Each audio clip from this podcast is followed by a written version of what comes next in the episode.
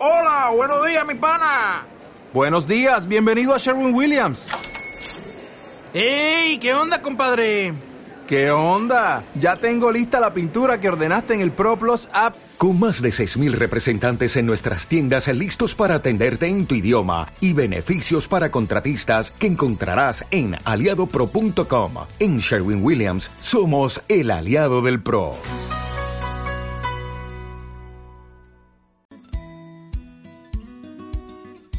Un saludo y bienvenida muy cordiales a tu canal Poderosamente, en el que compartiremos contigo ideas, aprendizajes, técnicas y estrategias contrastadas para mantenerte motivado y enchufado a tus metas en todo momento. Soy Gregory Cajina.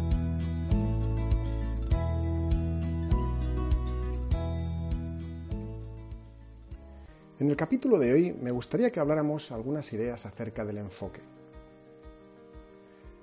Hace aproximadamente 400 años hubo un debate muy significativo entre dos filósofos muy reconocidos. Uno era Baruch Spinoza, de origen neerlandés-portugués, y otro Descartes. El primero decía que la mente era muy crédula, que nos creíamos todo lo que nos decían. Sin filtro, entraba directamente a nuestro sistema de comprensión y actuábamos en consecuencia. Descartes decía lo contrario, decía que nuestra mente a través de nuestro raciocinio era capaz de filtrar la información que nos llegaba, con lo cual de partida ya podíamos discernir si lo que nos decían era cierto o no.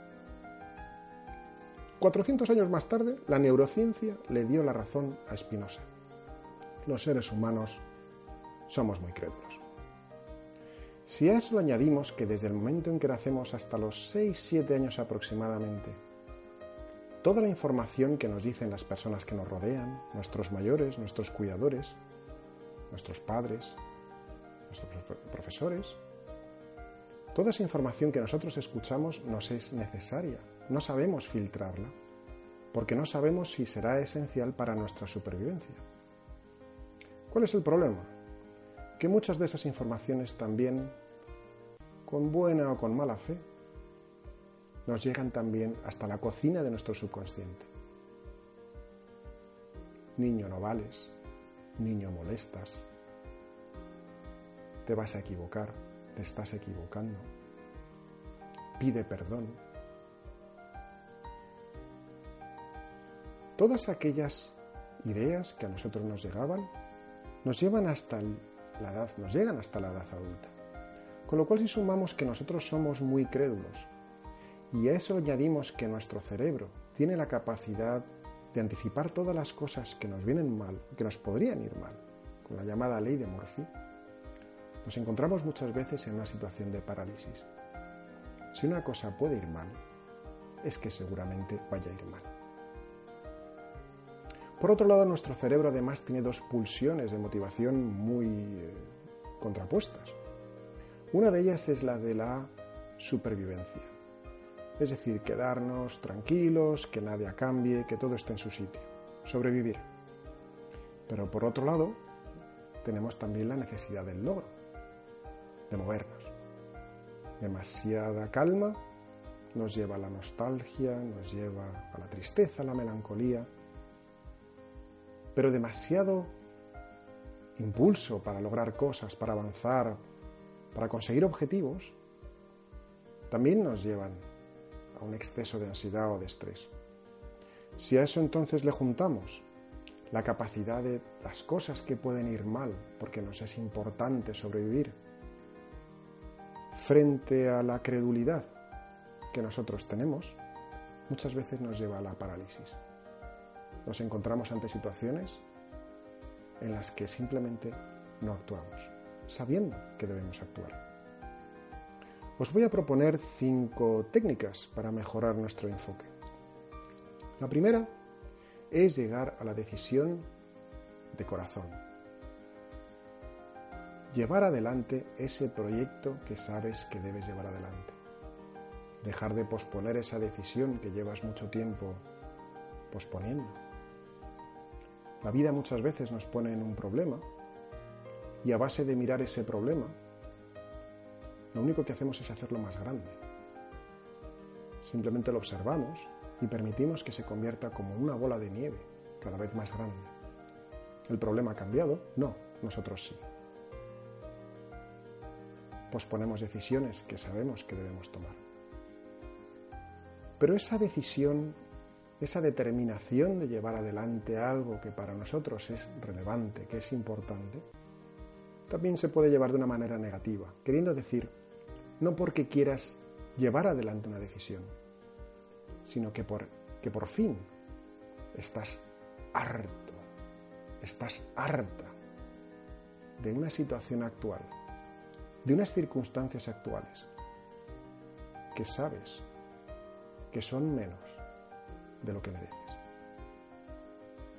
Con determinación somos imbatibles.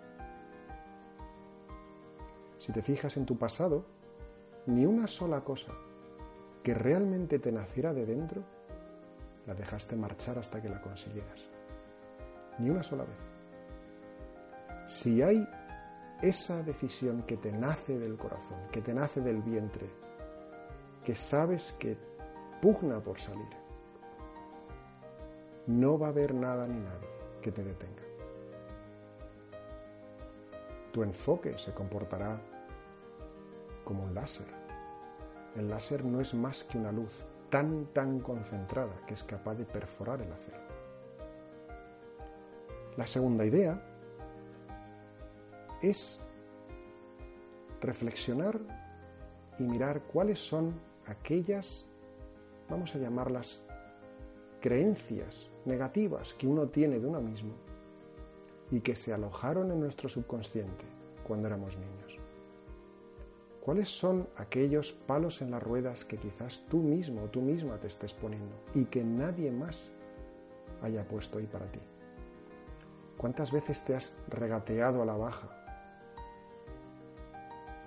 permitiendo un trabajo menor, negociando a la baja un salario, permitiendo que entraran relaciones en tu vida subóptimas o incluso tóxicas? ¿Qué es lo que tú estás permitiendo? ¿Qué es lo que tú estás provocando?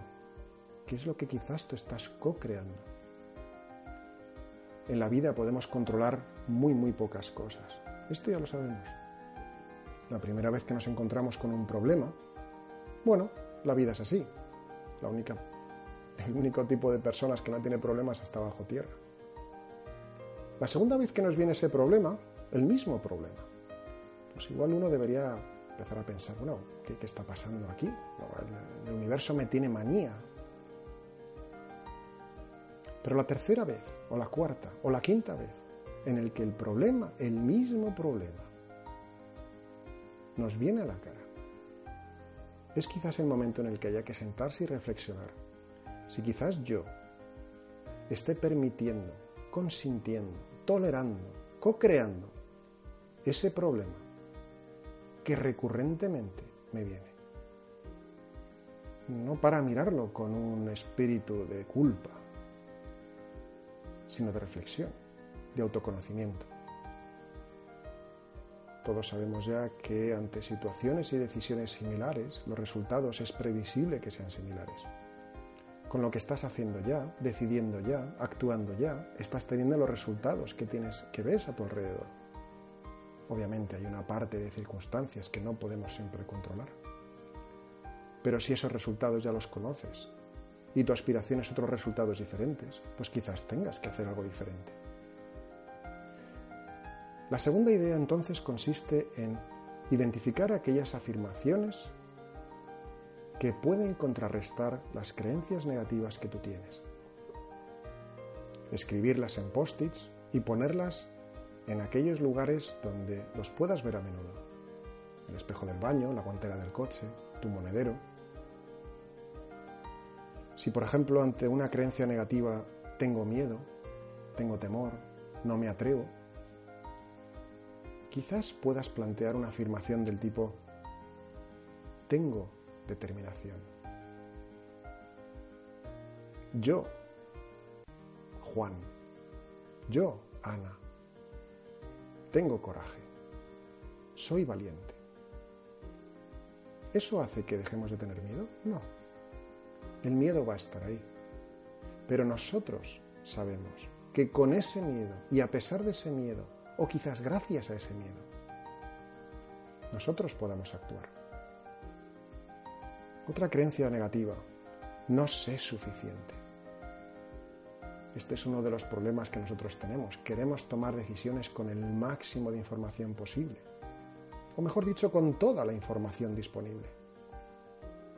Pero creo que también hemos aprendido, sobre todo al salir de la escuela, que la vida, los problemas de la vida, ni están todos en los libros, ni vienen con un manual de instrucciones, con las respuestas precocinadas.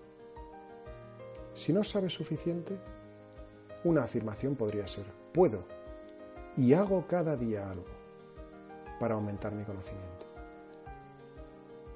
Quizás una tercera creencia negativa es, no valgo, no merezco. Supongo que recordaréis la campaña tan exitosa de cosméticos de esa empresa tan conocida que dice, porque yo lo valgo. ¿Por qué creéis que tuvo tanto éxito? Porque está yendo directamente al subconsciente de millones de personas que se continúan regateando a la baja sus propias vidas, porque de alguna manera ellos dicen que valen, pero en el fondo de su corazón lo dudan, piensan que quizás no lo merecen o que no lo valen. Una afirmación podría ser, soy una persona única y merecedora de amor, de respeto, de prosperidad. Nadie más lo va a hacer por ti. Si esto no es algo que acabas por creerte, mira entonces los resultados que tienes a tu alrededor. En el fondo lo que os estoy proponiendo aquí es lavar vuestro propio cerebro. Lavar en el mejor sentido de la palabra, purgar aquellas cosas que nos sobran, limpiar nuestro cerebro de toda esa escoria, de todo eso sobrante que no nos sirve, que no hace más que obstaculizar el camino entre nuestro yo hoy y aquel yo al que tú aspiras. La tercera idea es desintoxicarte. Si nosotros hemos dormido bien, nos hemos acostado pronto y nos hemos levantado pronto.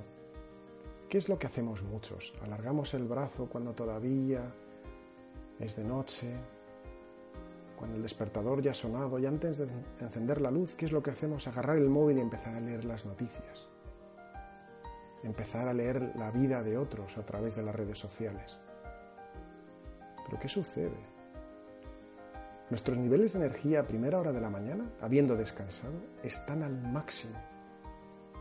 ¿Y qué es lo que hacemos? Malgastar esa energía. Nos preocupamos por cosas que han pasado a 25.000 kilómetros de distancia. ¿Para qué? ¿Por qué? Miramos cómo es la vida de otras personas. Si vosotros veis una carrera, por ejemplo, veis una maratón, la primera persona que va adelante está mirando el reloj está mirando cómo va a romper el récord. Pero ¿qué es lo que hace el segundo? Mirar la espalda del primero. Nuestra vida nos invita a ser los primeros de una maratón en la que el único corredor somos nosotros. No hay prisa, no hay pasa, no hay pausa, no hay ningún récord que romper. Pero no malgastemos nuestro entrenamiento, nuestro conocimiento, nuestra energía, nuestra motivación, viendo cómo corren los demás, cómo intentan lidiar los demás con su vida, o con lo que nos quieren mostrar de su vida, en un ejercicio de actuación, de exhibición. La tercera idea entonces es desintoxicarnos, emplear la energía que nosotros tenemos para llevar adelante aquello que para nosotros es significativo. La cuarta idea es hacer ejercicio aeróbico y repetitivo. La psicología humana ya detectó que nosotros somos muy proclives al ritmo y nos permite entrar en una especie de trance. Por eso la música funciona tan bien. Cuando nosotros vamos a bailar o vamos a trotar a un ritmo regular, cuando vamos a remar, vamos a ir en bicicleta o vamos a nadar, es un ritmo, es una cadencia continua. Paso, paso, paso, paso, brazada, brazada, brazada, brazada, pedal, pedal, pedal.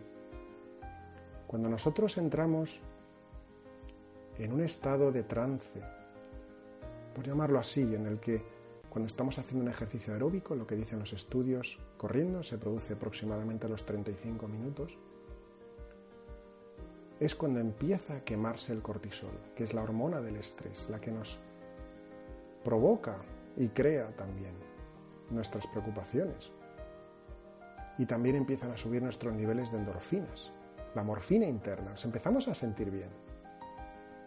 De tal manera que cuando terminamos nuestro ejercicio, estamos completamente enchufados en el presente, en el momento. Mientras estamos haciendo ejercicio, nuestro cuerpo no se preocupa por lo que va a pasar mañana, porque está muy preocupado ahora mismo respirando, quemando calorías, asegurándose de que vamos a poder, volver a casa. Esa es una de las razones evolutivas por las cuales a menudo nos sentimos más cansados antes de lo necesario. Porque nuestro cuerpo quiere asegurarse de que vamos a poder volver a la cueva de donde salimos hace cientos de miles de años. Volver a la tribu, volver al hogar, a la protección, al refugio.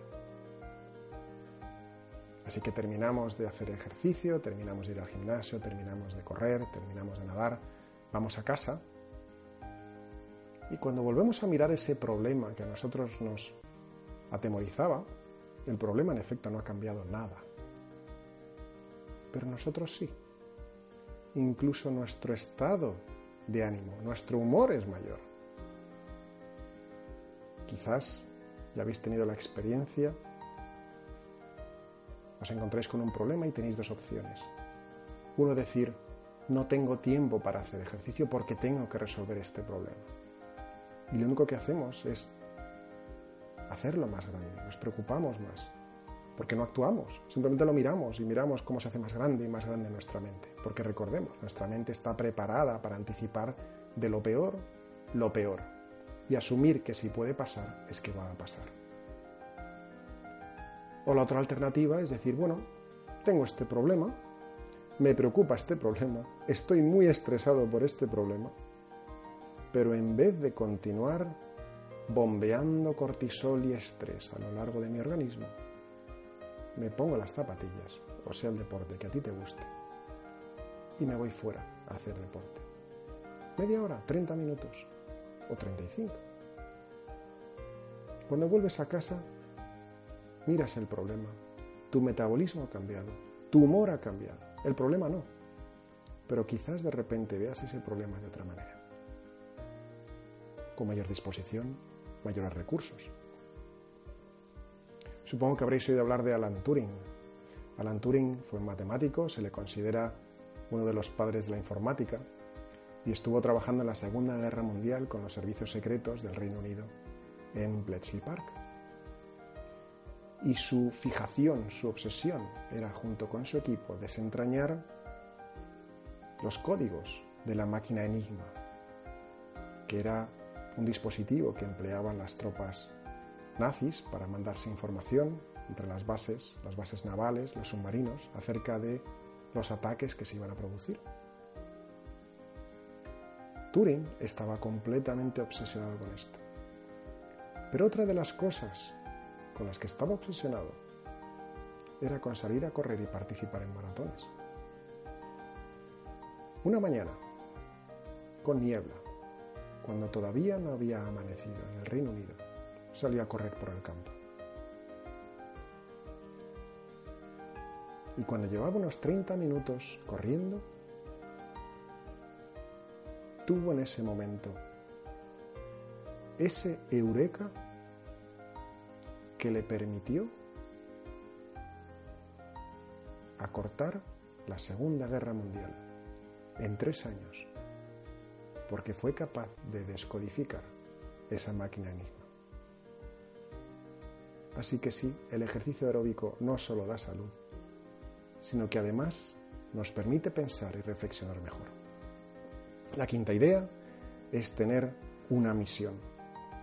Si nosotros no tenemos una misión en la vida, si no tenemos claro para qué estamos aquí, y esa es una decisión que solo debemos tomar nosotros, es porque seguramente estemos viviendo la misión de otro, si es que la tiene.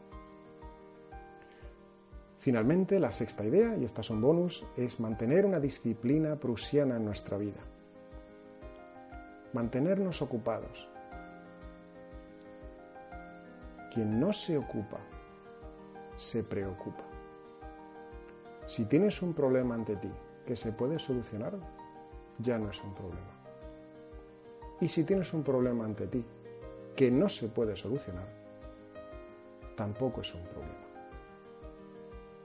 Así que actúa o no actúes, pero no te preocupes.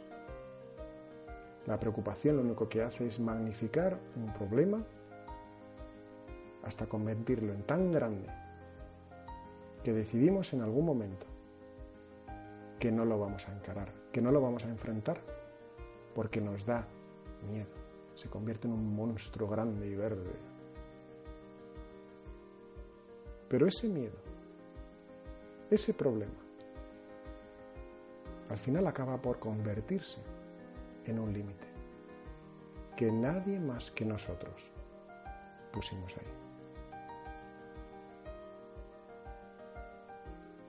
Estas son las cinco más una ideas que quería compartir con vosotros para subir nuestros niveles de motivación con vistas a subir nuestro enfoque a la hora de conseguir aquello que para nosotros es importante. Y nada más, quería invitaros a poner comentarios o compartir este podcast con aquellas personas que quizás pudiera serles de ayuda. Seguimos en contacto, muy pronto el siguiente capítulo. Muchas gracias, muchos éxitos. Soy Gregory Cajina. Hasta luego.